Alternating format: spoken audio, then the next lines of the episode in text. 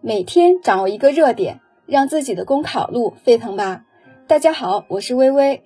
今天我们分享的热点是防止夏令营野蛮生长，迫在眉睫。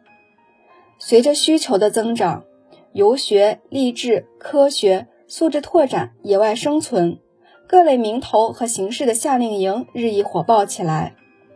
然而，在强烈需求的另一端，市场的秩序混沌。质量良莠不齐，也常被民众诟病。一些夏令营机构存在师资存疑、收费过高、内容缩水、安全防护不到位等问题屡被曝光。且一旦发生消费纠纷或安全意外事故，家长也常常会因为合同中为商家免责的霸王条款等因素限制，导致取证难、举报难、维权难。本应该造福家长、孩子和社会的夏令营市场，何以发展至此？一个主要原因在于，目前夏令营市场的准入门槛低，获利空间大，仍处于野蛮生长期。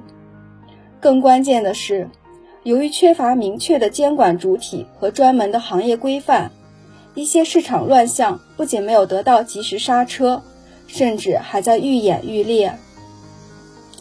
夏令营具有较强的教育属性，绝不能任其野蛮生长。对此，应当尽快行动起来。第一，明确国内各地方各类型夏令营的监管主体，夯实监管责任，谁的孩子谁要领去。第二，出台行业专门规范，建立起公共联网平台，对夏令营活动的安全性、承办资质。活动预案等事先进行专业审查，方便大众查询。